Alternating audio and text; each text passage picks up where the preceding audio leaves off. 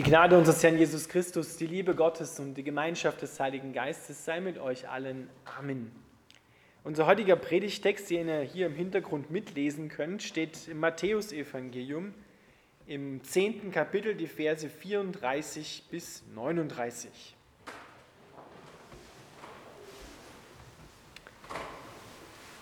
Jesus Christus spricht, glaubt nicht, dass ich gekommen bin, um der Welt Frieden zu bringen. Nein, sondern das Schwert. Ich bin gekommen, um den Sohn gegen seinen Vater aufzubringen, die Tochter gegen ihre Mutter und die Schwiegertochter gegen ihre Schwiegermutter. Eure erbittertsten Feinde werdet ihr in der eigenen Familie finden. Wer Vater oder Mutter mehr liebt als mich, ist nicht wert, zu mir zu gehören. Und wer seinen Sohn oder seine Tochter mehr liebt als mich, der ist es nicht wert, zu mir zu gehören. Wer sich weigert, sein Kreuz auf sich zu nehmen und mir nachzufolgen, ist es nicht wert, zu mir zu gehören. Wer an seinem Leben hängt, wird es verlieren. Aber wer es für mich aufgibt, wird es finden. Ich füge noch einen Vers, Lukas 14, 33 an, der jetzt nicht da steht. Genauso kann niemand mein Jünger sein, ohne alles, was er hat, für mich aufzugeben. Lieber Vater im Himmel, wir bitten dich, dass du uns geöffnete Augen und Ohren des Herzens schenkst, dass wir nicht blockieren, sondern dass wir hören und froh werden. Amen.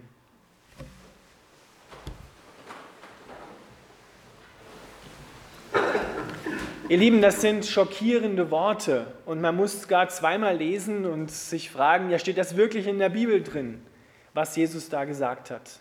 Ist er wirklich gekommen, nicht Frieden zu bringen, er der Friedefürst, sondern das Schwert, das er Entzweiung in die Familie hineinbringt, in die Verwandtschaft, in die Gemeinde? Sind das wirklich die Worte von Jesus und widerspricht er sich da nicht selber? Widerspricht er nicht der Heiligen Schrift? Sagt die Bibel nicht, dass wir unsere Familien lieben sollen und dass niemand sein eigenes Fleisch und Blut verleugnet und hasst? Deswegen habe ich am Anfang gebetet, dass wir offene Augen und Herzen und Ohren behalten, dass wir nicht, wenn wir diese Worte von Jesus hören, zumachen, sondern uns herausfordern lassen. Diese Worte hat Jesus wohlgemerkt gesprochen, als er, also kurz danach, bevor er seine Jünger berufen hat. Das ist eine super Rede, oder? Wenn man Jünger beruft hat und dann ihnen sagt, was passieren wird. Ich bin gekommen, um den Sohn gegen seinen Vater aufzubringen, die Tochter gegen ihre Mutter und die Schwiegertochter gegen ihre Schwiegermutter. Ihr Lieben, das ist vielleicht bei uns hier und da mal der Fall, dass man mal ein bisschen in Streit gekommen wegen Jesus. Aber schauen wir ein paar hundert Kilometer weiter östlich, dann kann das sofort die Realität sein, wenn du Christ wirst in einem fundamental muslimischen Land und sagst, ich bin Christ geworden. Dann kann es sein, dass deine Eltern dich verstoßen, dass deine Familie dich vor die Tür setzt, dass sie dich verfolgen, dass sie dich sogar umbringen lassen oder selber töten. Das ist genau das, was auch die ersten Christen in den ersten Jahrhunderten erlebt haben, als sie Christ geworden sind. Hier in Mitteleuropa passiert das vielleicht nicht so. Aber es kann auch passieren, wenn du sagst, du bist Christ geworden, du folgst wirklich Jesus mit ganzem Herzen nach, dann erklären andere dich auch für nicht ganz dicht. Das ist auch eine Art Verfolgung, viel weniger und viel gelinder als das, was unsere Schwestern und Brüder in anderen Ländern der Erde durchmachen müssen. Aber es ist Realität in dieser Welt. Was will Jesus eigentlich damit sagen? Jesus will sagen, und das müssen wir uns einmal deutlich machen, dass unsere Liebe zu ihm so groß sein muss, dass unsere Liebe zu Familien, zu unserem eigenen Leben dagegen wie Hass erscheint. Unsere Liebe zu Jesus muss so groß sein, dass dagegen, wenn wir das zusammenhalten würden, unsere Liebe zu unseren Familien und zu unserem eigenen Leben zu dem, was wir haben, wie Hass erscheint, genau auf der anderen Seite. So abgesetzt und so groß muss die Liebe zu Jesus sein. Jesus zeichnet uns hier einen gewaltigen Unterschied, den er uns hier vor Augen malt zwischen der Liebe, die wir hier haben und die, der Liebe zu ihm. Liebst du mich nicht so sehr, kannst du nicht mein Jünger sein. Das ist wörtlich, im Griechischen steht dort, nicht angemessen Gott gegenüber. Wenn die Liebe zu ihm nicht so groß ist, dass wir für das Wort hassen kann man auch sagen, an die zweite, dritte, fünf, vierte, fünfte Stelle setzen. Familienmitglieder, Hab und Gut und das, was wir wollen, was vielleicht nicht mit Jesus übereinstimmt oder was jetzt nicht dran ist. Liebst du mich nicht so sehr, kannst du nicht mein Jünger sein. Gott ist ein eifersüchtiger Gott, sagt die Bibel. Gott stellt sich so vor. Er lässt niemanden neben sich, keinen Menschen, keine Liebe zu anderen Menschen, keine Liebe zu Dingen, zu Hobbys, zu Freizeitbeschäftigungen zu, dass sie den gleichen Stellenwert einnehmen wie er, wie die Beziehung zu ihm. Er wird dafür sorgen, dass diese Dinge auf ihren Platz kommen, und zwar nach ihm und nicht gleichzeitig mit ihm. Wir fragen uns da ja, wer kann solche Liebe überhaupt aufbringen? Und Gott sei Dank sagt Gott in der Bibel, brauchen und müssen wir diese Liebe nicht selber hervorbringen. Können wir auch gar nicht. Aber was wir oder was Gott von uns braucht, ist ein Wollen, ein Einwilligen darin und ein nah bei ihm bleiben, zu seinen Füßen sitzen und uns immer wieder beschenken lassen. Denn je weiter weg wir gehen von Gott und nur sporadisch mal mit ihm Kontakt haben, je mehr werden wir ihn dann nicht suchen, wenn Schwierigkeiten in unser Leben hineinkommen. Dann werden wir zurückgreifen auf die Dinge, die wir bisher schon kannten und die in Klammern gesagt ja nicht funktionieren. Aber wir werden es wieder versuchen, weil das ist bekannt. Das kennen wir. Damit kennen wir uns schon aus und glauben, so kommen wir über die Runden. Gott ist ein eifersüchtiger Gott. Er lässt nicht zu, dass die erste Stelle in, in, in den Lebensbereichen irgendetwas anderes ausfüllt. Und warum nicht? Weil daran dein ganzes Leben, deine ganze Zukunft, Vergangenheit und Gegenwart hängt, weil dein ganzes Heil daran hängt. Dein Leben hängt daran. Nachfolge beginnt mit einer bedingungslosen Kapitulation Gott gegenüber und sagt, Herr, hier bin ich mit leeren Händen. Ich habe nichts zu bringen. Du bist alles. Und sie setzt sich fort, in der beständigen Gemeinschaft mit Gott, nah bei ihm zu bleiben.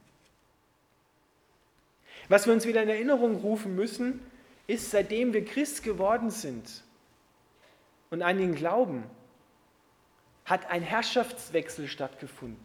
Du bist nicht mehr dein eigener Herr. Das heißt, du bestimmst nicht mehr letztgültig über dein Leben, über deine Lebenswege, über das, was du mal morgen machen willst, sondern in allen Dingen ist jetzt Jesus Christus an der ersten Stelle. Und ich kann schon spüren, er regt sich bei einigen Widerstand. Weil da kommen wir ja an Dinge heran, wo wir vielleicht denken, ja, darf ich dann gar nichts mehr sagen? Habe ich überhaupt keinen eigenen Willen mehr? Das will Gott nicht. Er hat uns ja den freien Willen gegeben und wir dürfen uns frei entscheiden. Als Jesus seine Jünger berufen hat und zu ihnen gesagt hat, du folge mir nach, hat er ein Nein akzeptiert. Ein Ja natürlich sowieso. Aber ein Nein hat er akzeptiert. Aber was er nicht akzeptiert hat, ist eine Unentschlossenheit. Er hat einen berufen, hat zu ihm gesagt, du folge mir nach. Und der hat gesagt, er lass mich zuvor erst noch Abschied nehmen von meiner Familie, von meinem Vater. Wisst ihr, was Jesus ihm gesagt hat? Ihr kennt es wahrscheinlich. Lass die Toten ihre Toten begraben. Du aber folge mir nach. Du bist bestimmt für das Reich Gottes. Da standst du aufs Messers Schneide. Und er ist Jesus nicht nachgefolgt, als er ihn gerufen hat. Gerade dieses Wort steht dafür, dass wir tausend Ausreden finden, warum wir Jesus gerade jetzt in diesem Bereich oder zu dieser Zeit nicht nachfolgen müssen. Weil das heißt ja auch für uns Dinge aufzugeben, sein zu lassen. Darum geht es. für Jesus alles sein zu lassen, abzugeben, aufzugeben, loszulassen, für ihn. Und er macht immer wieder uns bewusst, die ganze Bibel hindurch, was wir dafür bekommen, wenn wir das andere loslassen und gegen ihn sozusagen alles, was er hat, eintauschen. Das ist gegenüber dem, was wir loslassen, überhaupt nicht, ist das, was wir loslassen, nicht der Rede wert. Du bekommst etwas viel Kostbareres. Jesus hat einmal ein Gleichnis erzählt, wo er sagt, das Reich Gottes ist wie eine Perle, die ein Bauer im Acker gefunden hat. Er hat alles verkauft für diese eine Perle, um diese eine Perle zu kriegen. Genau das ist der Punkt. Diese eine Perle ist mehr wert. Das Reich Gottes, Jesus Christus, ist mehr wert als alles, was du bist und alles, was du hast. Und das erfordert natürlich, sagt Jesus, deine ganze Hingabe, deine ganze Liebe, nicht weniger. Die Liebe will nicht viel, sie will nur alles. Ein Nachfolger zu Jesu Zeiten, als er seine Jünger berufen hat, war ein radikal Liebender, weil sein Meister ein radikal Liebender war. Ein Meister, der kein Blatt vor den Mund nahm und der viel, sehr viel von den Jüngern abforderte, aber der auch bereit war, sein Leben bis zum Tod hinzugeben. Jesus beruft Menschen, beruft dich und mich in eine Beziehung hinein zu ihm. Er hat nicht gesagt, folge du meiner Lehre nach, sondern er hat gesagt, folge mir nach. Das ist ein himmelweiter Unterschied. Heute haben wir viele Christen, aber nur wenige Nachfolger. Viele folgen einer Lehre nach. Wie tue ich denn da? Wie mache ich denn da? Welches ist der erste Punkt? Der zweite, wie verhalte ich mich als, als, als Christ? Aber wenn du genauer hinschaust, da muss jeder sich an die eigene Nase fassen und sein Herz prüfen. Folge ich den Worten von Jesus, allein den Worten, seinen Geboten nach oder hat es da auch den Geber der Gebote? Habe ich eine persönliche Beziehung zu ihm? Stehe ich mit ihm in Kontakt?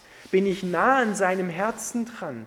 Oder habe ich ihn eigentlich aus dem Blick verloren und habe so wie so, ein, so, ein, so, eine Handreichung, so ein Anleitungsbuch auswendig gelernt, wie ich halt so als Christ tue. Aber den, der es gegeben, der es gesagt hat, den kenne ich eigentlich nicht wirklich. Es gibt viele Christen, aber wenige Nachfolger. Das wusste schon Dietrich Bonhoeffer, der das in seiner damaligen Zeit, in den 1930er und 40er Jahren, dann beklagt hat, dass die Kirche eine billige Gnade gegeben hat konfirmiert, getauft und auch Sünden vergeben allgemein im Gottesdienst, aber nicht gesagt hat, was der Preis der Nachfolge ist.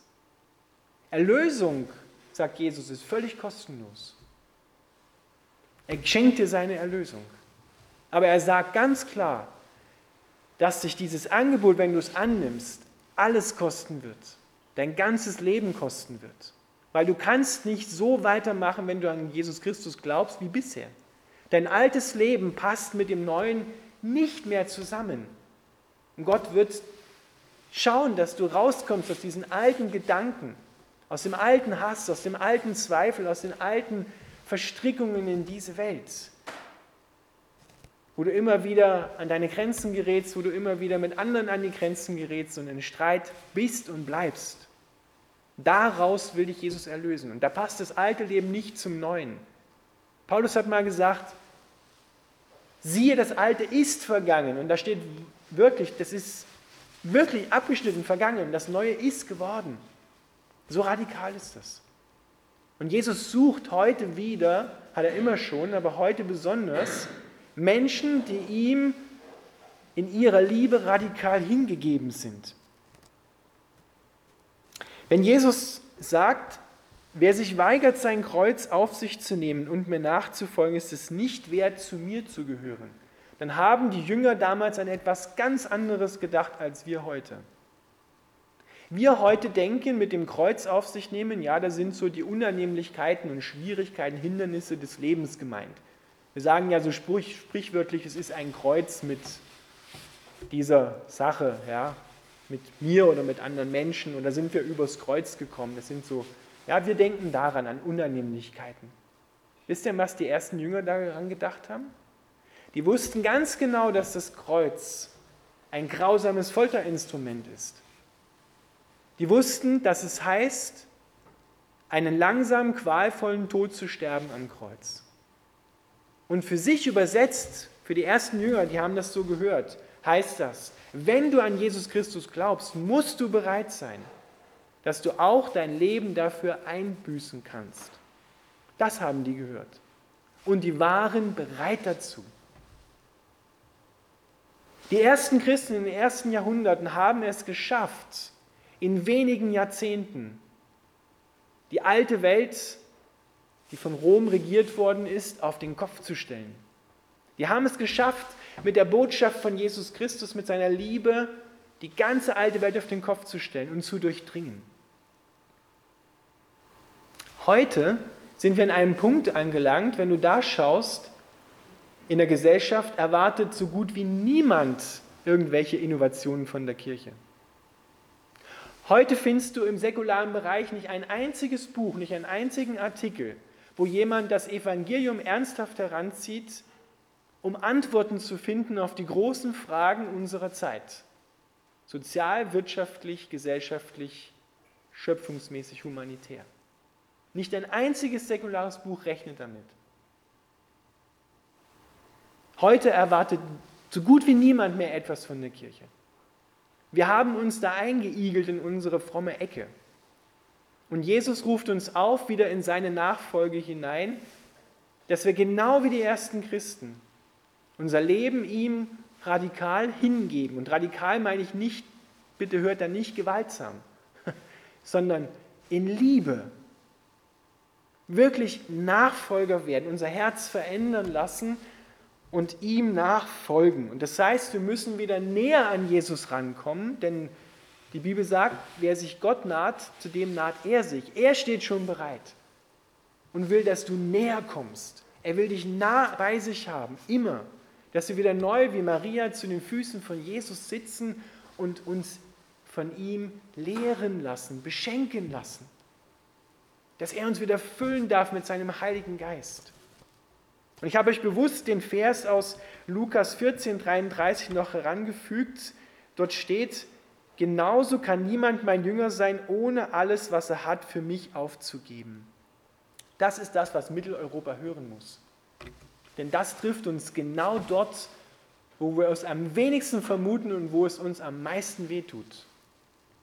Nämlich bei unserer materiellen Weltanschauung. Wir sagen ja schnell und singen es auch. Jesus, ich gebe dir mein Leben hin, aber mein Haus, mein Auto und mein Geld, das behalte ich für mich. Das kriegst du nicht. Und du spürst gerade, wenn du etwas von diesen Dingen, es sind nur drei, ist nur ein Beispiel, verlieren drohst, wenn, wenn, wenn, das, wenn du das zu verlieren drohst, dann merkst du, wie sehr du daran hängst. Und das ist der springende Punkt. Jesus sagt, Du kannst nicht mein Jünger sein, wenn du das nicht alles für mich aufgibst. Das heißt nicht, dass wir jetzt alles weggeben sollen. Aber wenn Jesus möchte, dass wir etwas von dem für andere Menschen einsetzen und aus unserer Komfortzone da herausgehen, etwas abgeben, was uns sogar wehtut, dann werden wir höchstwahrscheinlich sagen, Jesus, das darfst du nicht von mir fordern. Das ist zu viel. Und so haben wir in Mitteleuropa in vielen Bereichen eine, ein, ein Christentum entwickelt, das eher so ein, ein, ein Hobby- und Freizeitmentalität trägt. Wir nehmen uns mal Zeit für Christus. Wir nehmen uns mal Zeit für die Gemeinde, für, unsere, für den Leib Christi, für die konkreten Menschen. Wir gehen mal hin, aber gehen dann immer wieder raus in unsere Privatsphäre hinein. Doch Jesus sagt, auch dort bin ich an der ersten Stelle. Wir finden tausend Ausreden, warum man nicht in den Gottesdienst kommen muss. Wir finden tausend Ausreden, warum man nicht anderen Menschen helfen muss. Wir finden tausend Ausreden, warum ich mich nicht aufmachen muss und es von anderen erwarte. Weil ich in meiner Komfortzone gerne bleiben will. Und ich nehme mich da gar nicht aus. Da brauchen wir wieder Wegweisung und Licht von Jesus drauf, dass wir dort aufwachen, wo wir fest eingeschlafen sind, wo wir uns neu rufen lassen müssen. Denn wir haben einen Auftrag. Jesus hat gesagt, geht hin und macht zu Jüngern alle Völker, alle Nationen. Mit einer Hobby- und Freizeitmentalität werden wir das niemals schaffen. Hätten die ersten Christen das so gemacht, die hätten nie die alte Welt auf den Kopf gestellt. Aber das ist der Weg von Jesus, das ist seine Botschaft und das ist sein Auftrag. Und er sucht Menschen, die dort ihr Leben hinein investieren, weil er sein Leben in dich schon längst investiert hat. Sucht er Menschen, die eine Antwort darauf geben und wirklich sagen, ich will dir nachfolgen mit allem, was ich habe und bin. Lasst uns gemeinsam beten. Lieber Vater im Himmel, wir danken dir, dass du uns in die Nachfolge hineinrufst. Und wir haben deinen Anspruch gehört, aber auch das, was du uns schon geschenkt hast, was viel größer ist als das, was wir aufgeben dürfen und aufgeben sollen, was wir loslassen dürfen. Wir empfangen viel mehr als du uns, als das, was wir loslassen müssen. Mach uns das wieder neu bewusst.